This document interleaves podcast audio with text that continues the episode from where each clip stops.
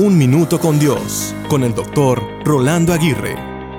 La famosa oración de la serenidad comparte unas verdades muy grandes al decir, Dios, concédeme la serenidad para aceptar las cosas que no puedo cambiar, el valor para cambiar las cosas que puedo cambiar y la sabiduría para conocer la diferencia.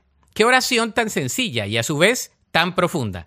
Todos los días necesitamos pedirle a Dios que nos ayude a aceptar aquellas cosas que no podemos cambiar es importante reconocer que las cosas no siempre saldrán como planeamos, que las personas no responderán como pensamos y que no cambiarán como esperábamos.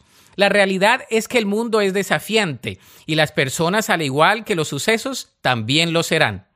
Pedir serenidad a Dios puede ser una clave para vivir cada día mucho mejor. La serenidad está definida como el valor de mantener la calma en medio de la dificultad. ¿Necesitas de más calma en tu vida? Creo que sin lugar a duda, todos la necesitamos. Por eso hoy debemos pedirle a Dios serenidad.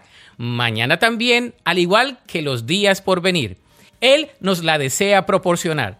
La Biblia dice en Juan 14, 27, les dejo un regalo, paz en la mente y en el corazón.